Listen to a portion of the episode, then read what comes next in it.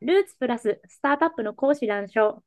このポッドキャストは、今注目されている上場企業やスタートアップ創業者をお招きして、創業初期のストーリーにフォーカスしたお話を聞いていきます。今、輝かしい起業家にもこんな時代があったんだ。こんなハードシングスがあったんだ。そういったことに光を当てることで、え今01フェーズの起業家の学びや励みにつなげていきたいと思います。MC はプレシードラウンドに投資をしています、矢沢ベンチャーズの矢沢です。本日はここならのファウンダーで現取締役会長の南明之さんにお越しいただいています。南さんどうぞよろしくお願いします。はい、よろしくお願いします。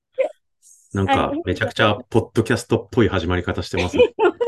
急に緊張してきましすいません。ありがとうございます。といっても私個人的に南さんが大好きで結構初期のストーリーのお話とか個人的に聞かせていただいてるんですが多分今回あの初めて聞かれる方とかもいらっしゃると思うので私が気になってるところだったりとかそういったところも含めて聞いていきたいなと思ってるんですが南さん最初は創業初期っていうか2012年でしたっけ創業は？た。えっとね、ココナラが始まったのが、ローンチしたのが2012年の7月はいはいですよはいで、前職を辞めたのがその1年前の2011年の6月なんで、まあ、はい会社を辞めて、まあ、あの、いろいろリサーチしたり、ベータ版作ったり、もろもろやって正式にリリースしたのがその1年後の2012年の7月3日っていう時期ですね。はい。なるほど。その会社を辞めてからリリースまでに行って時間があったというのは、もうもともとちゃんと起業するぞみたいな気持ちで、ちゃんと退職されてだったんですかあ、あの、そういう意味じゃ起業するために退職したんだけども、実は最初はヘルスケアをやろうとしていて、ヘルスケアのビジネスプラン、まあ生煮えではあったものの、その方向で、まあ7月、8月、9月とずっと検討していて、結果としてやりたいことこれ難しいなってことが分かり、うん。えーただ一方でその中でいろいろこう見えてきた、あのー面白さだとか、まあ、あとは一緒に創業を準備していた新明っていうのが、まあ、このスキルのマーケットプレイスとかちょっと面白いかもね、みたいな話が、うん。リサーチやってる途中で出てきたりとか、うんうん。で、まあ、もともと僕らがそもそもなんで起業したかったんだっけみたいな、ビジョンのところを照らし合わせても、その新しいアイデアって結構その世界観でやれるね、みたいなことになって、で、10月ぐらいから改めて、今のここならのベースとなるアイデアのリサーチ始めましょうっていう風になったんで、まあ、ちょっと時間かかったかなってのはあります。3ヶ月ぐらい余分に。で、10月、11月とリサーチして、ああ、いけるかもねってなったんで、12月から作り始めて、4月ぐらいにベータ版リリースして、7月に正式リリースみたいな。そんな感じだと思います。はい。なるほど。最初は新明さんと、あとは谷口谷に、えっと、うん、3人で。なるほど。皆さんも退職されて、南さんと一緒にこのぐらい7、8、9ぐらいでリサーチをされてたんですか？そうですね。あの、一緒にやろうよって言って。うーん。なんで、まあね、その、ある程度、サイドビジネス的に準備していけるってなってからやめた方がいいよねってのは言われがちだったんですけども、はい。なんだろうな、震災の後だったりして、割とこう自分の中で起業するっていうモメンタムがこう、はいできちゃってたんで、割と勢い余ってやめちゃったって感じに近い。で、僕は前職企業買収の仕事もしてたんで、それをやりながらってのも大体限界があるので、もうやると決めたら、なんかこう、フルコミットでやった方が良さそうだなっていうこともあって、もう勢いでやめちゃったっていうのが最初ですね。なるほど。やっぱり集中しないと立ち上げって中途半端になっちゃいますよね、いろんな意味でもな。かなかに難しいんじゃないかなと僕は思うけども、ただみんなそうした方がいいっていうのはちょっとやっぱ気軽には言えなくて。やっぱり僕らもたまたまうまくいったけど、ギリギリだったし、ギリギリっていうのはこう資金的な意味で、はい。あのーやっぱりその間ずっと無給なんで、はい特に僕はその頃37歳になったタイミングとかで、はい。で専業主婦と子供2人がいて、おお、なるでほど。前職はまあ、そこそこは給料いい方な生活をしていたので、生活レベル落とすにも限界があるじゃないですか。はい。はでい。まあ、一定貯金はあったけど、ものすごい勢いで減ってって、最後、こう、3人で、あとどれぐらいお金ある？ってお互い聞き合った時があって、したら3人とも残り2ヶ月だった。結構やばいなと。いうぐらいのところで、エンジェルから投資が決まって、とりあえず給料を出せるようになったっていう。なるほど。でも、エンジェルの方から投資してもらった時って、パワポしかないんですよ、まだ。はいコードも一行も書いてないタイミングだったんで、うんあ、今思えばよく出してくれたなって感じなんですけどね。なるほど。僕だったら出さないです。ですか？今、投資とかやられてますけど。そうん、パワポだけで出さないでしょ、なかなか。うですよねう。んなるほど。ちょっと話ずれちゃうんですが、なんか奥さんよくゆる許しましたねっていうとちょっとあれなんですけれど、やはり専業主婦だったりとか、あのお子さんも2人いらっしゃると、起業っていうところに対して、なまだハードルがあったんじゃないのかなと思うんですけど、そこはそんなことなかったんですか？何の問題もなかったですね。もう一言、いや、なんかあなたが別に家族を困らせるようなことには持ってかないのは知ってるから好きにすれば。別にいざとなったら田舎暮らしでも何でもやるしっていう一言だけだったかな。あ大丈夫？の一言も聞かれなかった気がする。や、素晴らしい。いや、一時期、嫁ブロックって言葉も昔流行ってたことがあったと思うので、まあそれでいくと僕らの場合学生結婚で結構付き合いも長かったし、はい。なんだろうな、ちょっと変な話、割といい年になってから相手のこう、社会的なステータスとか年収とかを確認してから結婚してるカップルだと、はい。割と前提崩れるかもしれないけど、なんなら結婚した時僕が学生で向こう働いてて、僕は収入ゼロのタイミングで結婚してるぐらいなんで、なまあそういう意味じゃ、なんかそのお金の有無とかはい。と結婚が切り離されてたって感じじゃないかな。なるほど。それは結構大きいですね。やっぱりやりながらプライベートも崩れていったりするうと、ん。大変じゃないですかい。や、そこのなんか、今時ちょっと昔に比べるとね、嫁ブロックって減った気がするけど、はい、はいやっ。ぱり一時期はすごい多かった気がするし、でそうそういうのに悩むことなくやれたってのは、まあ、ラッキーっちゃラッキーだったですね。なるほど。じゃあ、その辺のか家庭プログラムみたいなのは特に純粋まあ、なく。ただ一方で、はいね、専業主婦だったんで、はい。少しだけその後働き始めたけど、その当時はもう完全に子供も小さくて専業だったんで、あ僕側のプレッシャーはやばかったけどね。そうですよね。そうです。言ってやるって言った以上ね。そう。だし、まあ、貯金もなくなったは当たり前で、まあはい今だから言えるけど、上場するまでに最終的に結構な額の借金してたんで、数千万レベルで個人で借金してたから、はい、はい、はまあ、頑張ったなって感じではあります。い。なるほどそ。れなりに見えないところでリスクは取ってます。ちょっとメンタル、なんかこうドキドキしたりとか、そういうこうメンタルってもともと強かったんですか？メンタルって。ああ、そこはね、全然平気で、はい、うんまあもちろんお金のことは悩んだりした時期は多少はあったけど、はい、はい。総じてみると、起業ってあんまストレスないなと思ってて、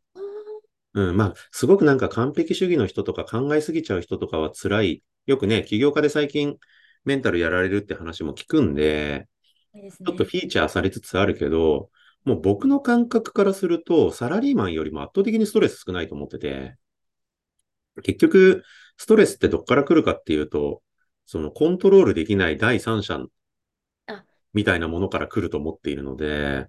社長業やってる限りにおいては自分で決めたらいいじゃないですか。で、もちろん正解はわからないから悩むかって言ったら悩むんだけど、はいでも決めれるって意味においては自分でコントロールできてるわけだから、あんまストレスじゃないんですよ。なるほど、なるほど。うん。なんで、なんかね、やられる感覚は全然なかったですね。なるほど。まあ普通に、ああ、困ったな、どうしようかな、なるほどぐ。らいの話で。前職がなんかハードすぎたからまあ耐えられてるみたいなところもあったりするんですか？あると思います。多分、30歳前後の僕はいより働いてた人とか、僕よりプレッシャー感じてた人って僕そうそう会ったことないんで、ですよね。やっぱり20代後半からまだ立ち上がったばっかりの黎明期の企業買収ファンドに入って、はい。こう、ねえ、毎日朝まで、文字通り朝まで働きながらハイプレッシャーの中で働くってのをもう何年も何年もやってたんで、はい。で、ね、売上1000億とかある会社を買収して、はい。その向こう側の60代の経営者に混じって20代の僕がなんか物言わなきゃいけない日々とか、まあまあいろんなこと考えると、あの頃のプレッシャーに比べればまあ別にって感じですよね。確かに確かに。いやー、ありがとうございます。なんかそんな中で、その3ヶ月でヘルスケア、あ、まあ、最初やろうとしてたヘルスケアから、なんかこう、リサーチしてちょっと難しいねって、な、ピボットと言っていいのかわからないうんですけん。ど、方向性を変えたっていうのは、なんかどう、どう、どうして難しいって思ったんですか？まあ。その3ヶ月の間でも、うんあの、事業プランってちょっとずつちょっとずつ変わってったんですよ。はい、はい。で、最後の、まあ、最初に思っててやろうとしたことと最後やろうとしてたことはまたちょっと違ったりするんだけど、あその3あ、ヶ月の中でも。はい、はい。うん。まあ、ヘルスケア系のところでちょっと詳細話すとすごい長くなっちゃうけど、すごくざっくり、総論でまず言ってしまえば、やっぱりヘルスケアやるのにすごい資金力だとか、それから、あの、今はいろんなデバイスがあるからいいけど、当時はまだデバイスもない中で、やりたい理想論に対してやれるテクノロジーが追いついてないなっていうことに気がついただとか、専門性、ネットワーク、いろんな意味でヘルスケア領域ってちょっと一筋縄でいかないなっていうのがある程度分かったっていうことが、まあ、総論で言えばそんなことですね。でもそんな中でこれならいけるかなと思ってやってたプランもあったんだけど、周りの人はすごく関係者はいいね、いいねってすごい言ってくれて、お医者さんも看護師さんも栄養士さんも、あ、こういうサービスすごい欲しいって。うん、だからいいね、いいね言われて、あ、こんだけみんながいいねって言ってくれるんだったら多分ありなんだろうと思ってたんですけど、やっぱ使うのが患者さんっていうプロダクトだった時に、患者さんって探すのがなかなか難しくて、患者さん紹介してって言ってもお医者さん紹介してくれないんで当たり前だけど。で、いろんなこう、コネを使いながら患者さんヒアリングをやっと始められたタイミングで、あ、求められてないなってことが気がついて、で、その時にやっぱりどんだけいいねって言われても、いいねなんていうのは、かっこ、自分は使わないけど応援するよって言われてるだけの話であってうん、やっぱ本当に使う人が欲しいとか、いくらですかとか、なんかそういう質問がバンバン出てこないアイデアっていうのは無価値なんだなっていうのはすごく痛感。しました。なるほど。で、まあなんか、そのインタビューで、あ、ないな、このアイデアってなった日のインタビュー帰りの帰帰りの電車の中の空気感とかすごいなんかこう覚えてる。う3人わーって3人で、俺たち会社辞めて3ヶ月頑張ってやってたけど、今日のインタビューで俺たちのアイデアないなーって分かっちゃったね、みたいな時の空気感。なるほどうど。するって、このまま、まあ、このまま信じて突っ走るか、うーん。別のアイデアに切り替えるか、もう辞めて就職するか、みたいな。そんな3択の中でもやっとしましたね。僕はもやっとしたけど、他の2人がもやっとしたかどうかちょっとわかんないけど、結果として、その時雑談で出ていた、そのスキルマーケットみたいなもの、これってやりようがあるんだっけっていうのを、ちょっとじゃあこっちの検証するって移っていったのが今のここならですね。なるほど。その3ヶ月、まあ、やっぱり3ヶ月こう費やして、で、え、まあ、ちょっと方向性変えていこうかっていうのは結構みんなの相違、その3人のそのインタビューで、のまあ、そ相違っていうかなんとなまあ、く、相違も何も、その日のインタビューは、もう、ああ、ダメだってみんな思ったと思うんですよ。違った。大前提が違った。いろんな周辺情報は全部いけるって言ってて、ううん。ん、テクノロジーの進化の側面、関係者の求めている感じもなんか、いろいろいけるじゃん。社会の変化から全部いけるじゃんと思ってたけど、ちょっと微妙に使う人の、うーん、深い意味でのユーザーインサイトをやっぱ発見できてなかったなと。うるん、なんかそういうプチ失敗。まあ大きな失敗になってないわけですよ。結局プロダクトも作ってないし、企画段階で、なんていうのかな。そのユーザーインサイトを深く見るためには、どういうことしたらいいのかっていうのを、そこで一旦3ヶ月で練習できたってのは結果良かったかなと思っていて。なるほど。逆になんかそこからここならのアイディアにきあのを調査していく中でこれならいけるなって思うきっかけってどんな感じだったんですか？うーん、最初の最初、その新明が、うんものじゃなくて、こういうなんかアドバイスするとか、そういうのをむちゃくちゃちっちゃく分解して、ウェブで売れるんじゃねえかっていう話をし始めて、うんうーん、ないんじゃねえって最初僕答えてたんですあよね。な、ないというか、ニーズはあるけど、儲かんねえよ、それ。うんって話を最初僕が返して、一回いくらで売るんだよって言ったら300円とか500円とか。はい。手数料取って、何人ぐらいが売るイメージって言ったら1000人ぐらいって言われて、じゃあ1000人がそういうの売っていくらになるか今ちょっと計算してみてよって言ったら、うん、売り上げ立たんねえって言って、だろって。うん。いうのが最初の会話だったんですけど、なんかその、お医者さんとか栄養士さんとかといろいろインタビューしてるうちに、その、え、とある栄養士さんが、病院でいつも献立作ってんだけど、病院の外でも健康相談とか乗ってあげたいんですよねと。そういうのなんか作ってくださいよってさらっと言われて、いろいろ思ったんですよ、そこで。あ、人はまず自分の得意なことで、その収入を超えてなんか誰かの役に立ちたいんだなと思っているそのマインドだとか、一方でじゃあ健康相談のサイト作ったら儲かるかって言ったら儲かんないよねっていうのは自明で、ニーズが小さすぎるしだ、お金払う人もごくごくわずかしかいないよねと。でもそこで逆に考えたのが、そういうニッチなスキルだけどめちゃくちゃ人の役に立ちたいって思ってる人がしめちゃくちゃいるだろうっていう前提と、そういう小さなマーケット、小さすぎて成り立たないやつも1000個集めたら成り立つんじゃないのと。なんかそういう、なんだろうな。人の役に立ちたいから発するマーケットプレイスっていう風な捉え方をしたときに、急に巨大に見えたんですよね。単にインターネットの文脈で、物じゃなくてサービス売れたらおもろいよね。の文脈だけで議論してたら僕はピンとこなかったんだけど、これって本当は生き方とか働き方とかの変化に乗っかるすごい大きなサービスになるんじゃないのっていうのが、じわっと思い始めて、じゃあなんか検討してみようかっていうふうにまず気が変わってったと。だけど、す一番最初の一週間でテストした仮説っていうのが、とはいっても、いろんなサービスってみんな欲しいんだっけ？本当にっていうのがまず最初の検証で、何やったかって言ったら7、80個ぐらい想定されるサービスを考えて、で、UI のデザインもなんとなくイメージしてパワポに。で、今ここに80個ぐらいサービスなんだけど、どれが欲しいとか、自分だったらこれ300円、500円出して買うのある？その理由はみたいなことを100人ぐらいに聞いたんですよ。おー、すごい。はい。うん、土日で100人に聞いて、はい。で、それで分析してみたらいけるってなったんですけど。これはなんか特定の一部のサービスに偏ったらないなと思ったんですうん、よ。一部に偏るってことは、なんか何でもありのマーケットプレイスが機能しないってことなんで、うんだけど、めちゃくちゃばらけたんです。こんなにばらけんだと思って、で、しかも中身見てみて、僕もよく話すんだけど、一番面白いなと思ったのが、とある人がこれ買いたいって言ってたのが、自分の代わりに二次会の場所を探してくれるサービスと、二回の。はい、はい。僕もめっちゃ欲しいんですよ。確かに、地味にめんどくさいですもんね。そうそうそうそう。サラリーマン時代、そういうのってすごい仕事として忙しかったんで、時間取るし、はい。うん、なんで、あ、これ欲しいなとうん思ったんだけど、とある女性が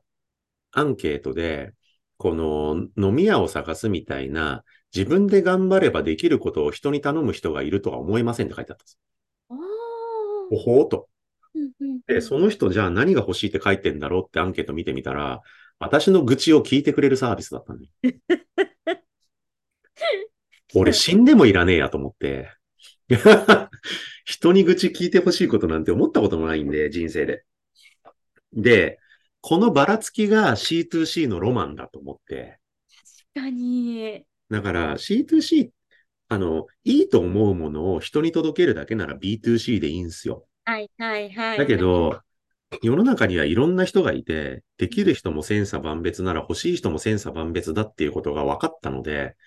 これは広がりあるぞと思って、なんか第一の仮説クリアみたいな感じで、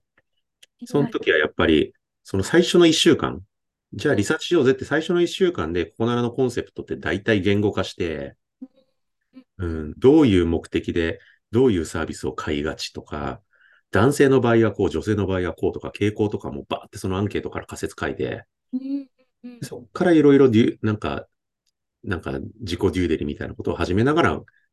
まあ2ヶ月ぐらいやっていけるねってなってったっていう、そんな感じでした。すごい面白いうん。なんか、南さん、ずっと前に、えっと、C2C の条、えっと、成立する条件みたいなお話されてたことあっはいはいはい。昔そんな話してましたね。バラエティが、バラエティの数あ、が、そうそうそうそう。まはあ、今時 C2C ってね、そんなにこれから作る人って少ないけど、やっぱり当時シェアエコの、まあ、シェアリングエコノミーって呼ばれるこよりもさらに前のタイミング、やっぱりスマホが出てきたことで、C2C ってやっぱり一つの流れとして結構あったんだよね、やっぱりあの頃。2010年代の前半。はいで当時言ってたのが、なんだっけな、まず安くなる理由がある。みたいなのと、それからバラエティが価値になる。はいはい。で、提供者が喜んでやる理由があるみたいな。そのあたりが C2C の成立条件だよねってのは確か、うん、当時言ってた記憶がありますね。いや、ほんと素晴らしい。うん。いや、う C2C チャレンジされようとする企業家も結構多いんですよん、ね。うん。なので、ただ本当にその条件っていうのは、まあ、み満たせてるから今のココナラがあるんだろうなと思いそうます。そうそう。やっぱりメルカリだろうと、それうんからエアビーとかだろうと、なんかそのあたり、なんだろうな、いらないもの、いらない場所を使えるから安くなるとか、中抜きできるから安くなるみたいな、一定安くなるロジックが必要なのと、いろんなものがあるからこそ価値があるっていう捉えられ方をされなきゃいけないのと、提供する人がなんかこう単なるお仕事ではなくて、うんそこに喜びを感じる何らかの理由があるみたいな。それ以上のもうん。まあ、ここならだったら自分のスキル売れて嬉しいみたいな話だし、まあ、メルカリとかだったらなんかこう、捨てるのが心苦しかったものが誰かが喜んでもらってくれるみたいな、なんかそういう類のものもそうなんだけど、で、例えばなんか、あの、別に他の業界がどうこう言うわけじゃないけど、じゃあ C2C でできるのできないのって議論するときに、例えば家事代行みたいなものも C2C 結構多いと思うんだけど、あれをこう、ピュアな C2C でやろうとすると、バラエティが価値にならないわけですよ。あの人の掃除のやり方とこの人の掃除のやり方、なんか全然特徴があっていいよねとはならないみたいな。みたいな話で、なんかこう、B2C でやるか C2C でやるか、どっちもいけんじゃねって安易に考える人は当時は多かったんだけど、いや、意外と C でやるからには一定の理由がいるよね、なんていう話は、そうね、昔よく相談された時とかにしてた記憶があります。いや、本当、その通りいいですね。ありがとうございます。ち、ちなみに、ちょっとさっきのその100人に聞いたっていう、100人にうんインタビューされたと思うんですけど、その100人ってどうやってリーチされたんですあ、かもうそれ全部友達です。そうなんですね。だから、当時うん、もう時間軸でいくと、とある週の9月末の火曜日に、ヘルスケアのアイデアが消えたと。はい。はい。さあ、俺たちどうするが火曜日。はい。で、水曜日に、とりあえず、このマイクロサービスプラットフォームのアイデアをちょっと検証してみようぜって水曜日に、はい。で、水木でパワポにいろいろまとめて、デザインイメージとかサービスイメージとか、あとサービスのいろんなアイデアとかわーってやって、金曜日にバーっと一人一人お願いして100人ぐらいに3人の友達に巻き、土日で回収して、で、月曜日にバーっと分析して、ステートメント書いていけるねってなったって感じです。一週間ですね。それで。うん。なんなら一週間より短かったかも。本当に最初の最初の仮説検証は。で、そこから僕たちは何を検証しなければいけないのかっていう、検証しなきゃいけないリストをバーッと出して、で、それを毎日検証しようっていうので、一気にやったって感じで、まあ、例えば、なんだろうな、スケールしていく上でネックになりそうなところみたいなことをバーッとリストして、で、それができるかできないかをいろんな人に聞きに行こうみたいなことやってて、例えば当時はやっぱり世の中でスタートアップがまだ全然なかったんで、聞ける相手もほとんどいなかったわけですよ。ものの本もなかったし、はい。ブログ見たら何か書いてあるみたいなこともほとんどなかったし、うんで自分たちでやるしかなかったんだけど、まあ例えば何があったかな。そのお金なしでもお客さんを集めることってできるんだっけ誰に聞こうって言って、うーん、ライフネットに聞きに行こうってなんかなって、はいライフネットのマーケ担当の人に話聞きに行ったりとか。はい。ちなみにその時に聞きに行ったのが今、インクルージョンジャパンって VC やってる吉沢さんなんだけど、あそこで初めて会ったんだよね。ーなるほど。みたいなことだったりだとか、あとは、えーっと、ココナラみたいなプロダクトってカスタマーサポートめっちゃ大変そうだけど、どれくらいクレームとか来るんだろうね、と。でクレームの対応ってどういう体制でどうやってこうみたいな、事業プラン考えるのにそういうの必要だよねっていうのが、仮説の、仮説とか検証ポイントの一つにあって、で、その時はクレームが多そうなウェブサービスってなんだろうねっていうことで、ちょっと言い方失礼だけど、レアジョブじゃないってなって、はい、なるほど。確かに。で、それは単純に別にサービスがいい悪いじゃなくて、日本とフィリピンで離れてやってて、問い合わせも多そうだよねと。うんじゃあ、レアジョブでカスタマーサポート見てる人に話聞きに行こうってて聞きに行ったのが、今ファインディやってる山田くん。当時レアジョブにいたんですよ。とか、まあそんなノリで、もういろんな10個ぐらいバーッと出して、毎日誰かに聞きに行って、で、そこから得るインサイトをなんか自分たちのサービスにこう反映させるだとか、あとはそもそもこれ投資が、投資家が投資してくれるインベスタブルなサービスなんだっけみたいなこともいろんな人に話聞きに行こうと言って、ただベンチャーキャピタルの知り合い一人もいなかったんで、当時。なんで、その時はレオスキャピタルの藤野さんのとこに行って、はい。藤野さん教えてくださいって、これ、こういうアイデアって投資できますか？うんって言われたら、最初わかんないって言われて、なぜわかんないかというと、アイデアしか聞いてないから、今から3週間で全部デザインに起こしてきて、つって、おーサービスかと。はい、はい、はで、い。デザインに起こして、具体なものを見せてくれないとディスカッションがやっぱしづらいから、つって。うんで、デザインに起こしてっていうのと、その3週間の間にいろんな人に話聞いておいでっつって。で、3週間後また話そうって言われて。うん、うん。で、3週間後に会いに行ったら、あ、これはいいねって、立ち上がるねって言われて、あ、よかったっつって。藤野さんがそう言ってくれるなら多分、なんとかなるんだろうみたい結構一定の自信にはなりますね、そな。まあ、う自信。なんかもあう、わかんないけど藁にもすがる感じだったんで、こういう経験豊富な人がいけんじゃないって言ってくれるのは、まあ嬉しかったですけどね。めちゃくちゃ。で、何に困るかなって藤野さんと相談してた時に、当時は決済ツールとか全然なかったんで、C2C で決済ってそもそもやらなきゃいけないけど、誰も提供してくれないかもしれないなと。実際ほぼ全全落ちしたんですけど、審査に。今はね、別に決済ツールなんて誰だって入れれるじゃない？そうですね。当時は決済をするって行為自体がめちゃくちゃハードル高かったんで、今の企業の環境とは全然違うんだけど、その時も大人プレイで、あの、藤野さんの紹介で、あの、GMO の村松さんのとこに会いに行って、ほど。素晴らしい。大人そうそうう。そう、GMO ペイメントゲートウェイの村松さんのとこに会いに行って、はい。もう決済やってもらおうと。はいた。だ、いきなり決済してくださいって言ったら断られるなと思ったんで、投資してくださいって言ったんですよ。村松さんのとこに。ら、はい。はい。うん。で、いやー、ちょっとこれは、うん、難しいかなって言われて。はい。はい。でも村松さん、いい人で、帰り際に、まあ、ちょっと投資はまだね、このタイミングだと難しいけど、まあ、パワポしかなかったんでね。はいできることあったら何でも言ってって言ってくれたんですはい。よ。なんで、ベータ版作り始めたぐらいのタイミングで、村松さんちょっと相談があるんですけど、決済助けてくださいって。そしたらもう担当の人が飛んできて、はい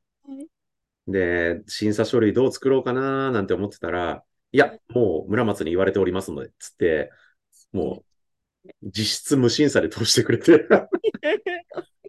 で、ここならみたいな、今思えばクソほど怪しいマーケットプレイスなのに、はいビザマスターだけじゃなくて、いきなり JCB も最初使えたんですよ。今思うとむちゃくちゃなんだけど、っはいていう、なんかね、そんな、やれること全部ややるし、人脈も全部使うぞみたいなのを、圧倒的なスピード感でやりきるぞっていうのを毎日、毎日なんかやってて、とにかく一日一個新しい仮説を検証するみたいな。うん、3日かかりそうなものを1日でやる方法がないかってのを毎日考えながら、なんかやってたな。いや、スピード感も聞いてるだけでうん。ワクワクしちゃう。なんかそう、この機能を作ろうってなった時も、作ったら1ヶ月かかるねっていうのを作らずしていけるかいけないかやる方法ないかね。うん。まあ、コード書くぐらいなら人力でやろうとか、で人力でやるぐらいならアイデア伝えるだけで実は検証できちゃうんじゃないかとか、街で聞くだけでいいんじゃないかとか、とにかく自分が知りたいこの課題について最短でイエス・ノーがわかる方法はないかってのを毎日話しながら、もう一、もう実際一日一個できたわけじゃないんだけど、当時の合言葉は一日一個仮説検証しようっていう、そういうスピードでやっていかない限りいいものは作れないっていう、なんか、うん、お互い言いながらやってたかな。いやーありがとうございます。今はそれこそあの、P、あのあ PM、MVP 作る前に聞こうとかって話あったと思うんですけど、当時はそういったの全然なかったなって私も認識しているう中ん。で、あの実感値を持ちながらやられてるっていうのは、ちょっと、まあ、初めてリーンスタートアップとか本が出てきたタイミングだったんで、あれがバイブルだった当時。ああ、そうなんですね。でも日本語でありました？もうありましたっけ、当時？うーんとね、どうだったかな？日本語版が出た直後だったのか、日本語版、あ、まだで、最初の企業準備中は日本語版なくて、はいはい。海外の英語のリーンスタートアップを読んだ人がまとめた何かこうスライドみたいなやつとかから最初は入った気がする。なるで、ほど。起業した後にリーンスタートアップが日本語版が出たと思うんで、はい。当初は、うん、英語ば、英語の資料でなんか見てたのかな。うーん。ういん。やー素晴らしい。それをあの実感値を持ってしっかりやってるっていうのはすごくあのなんか本当、今ベンチャーキャピタルをやっていて、やっぱすごく参考になってるのが、当然そのココナラの立ち上げの経験が VC としてもめちゃくちゃ生きてるんだけど、なんかその僕は知識が豊富なわけではないので、業界のことをすごく勉強してるとかでもないから、既存のフレームワークをたくさん知ってるとか、そういうことがないんですよ。ないんだけど、逆に言うと、ココナラ立ち上げた時って本当世の中的にも何もなかったので、何もない中で誰も理解できないプロダクトを自分たちで必死に考えて、自分たちなりのフレームワークを作りながら、せっせせっせと考えていったあの経験が、今でもなんかこう、全く聞いたことないビジネスモデルの、あるいは当たる、聞いたことない領域のプロダクトでも、紐解いてなんかこう考えていくと構造的に理解できるみたいな、なんかそんな知見につながったなぁと、ここ最近は思ってます。あーおっしゃる通りですね。ありがとうございます。えーそれではですね、ちょっと、あのー時間がですね、迫ってきてしまった、一旦前半ここでおしまいにいたしまして、引き続き後半もお話伺っていきたいなと思っています。えー南さん、一旦ありがとうございました。はい、ありがとうございます。